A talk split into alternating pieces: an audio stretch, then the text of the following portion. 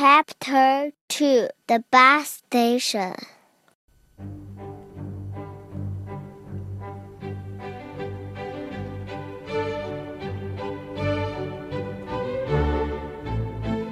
I can't believe you, yelled Dodsworth. We just got here and you are already causing trouble.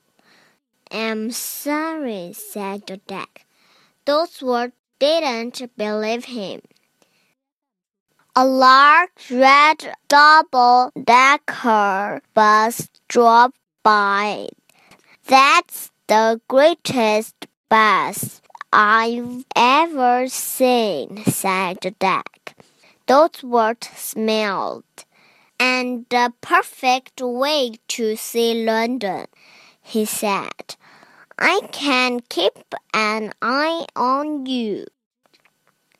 They walked to the bus station.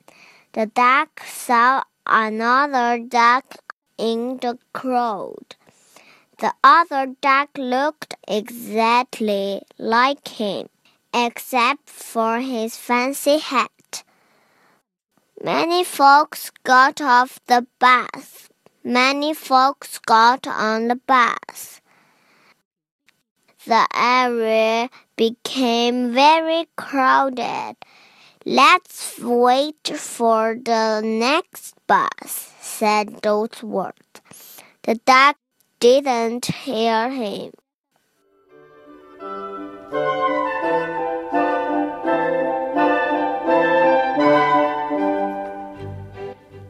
The duck got on the bus.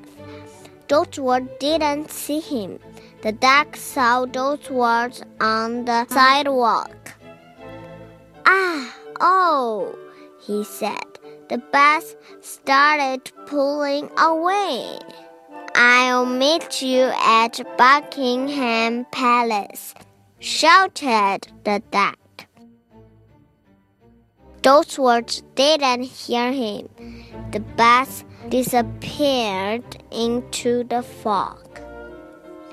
Dodsworth saw the other duck, the one with the fancy hat.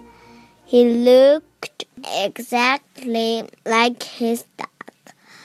Dodsworth thought it was his duck. Hey, where did you get that hat?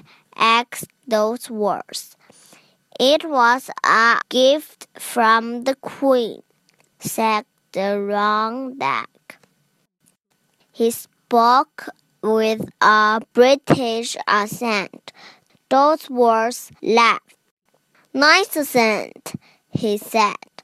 Very convincing. He still thought it was his duck.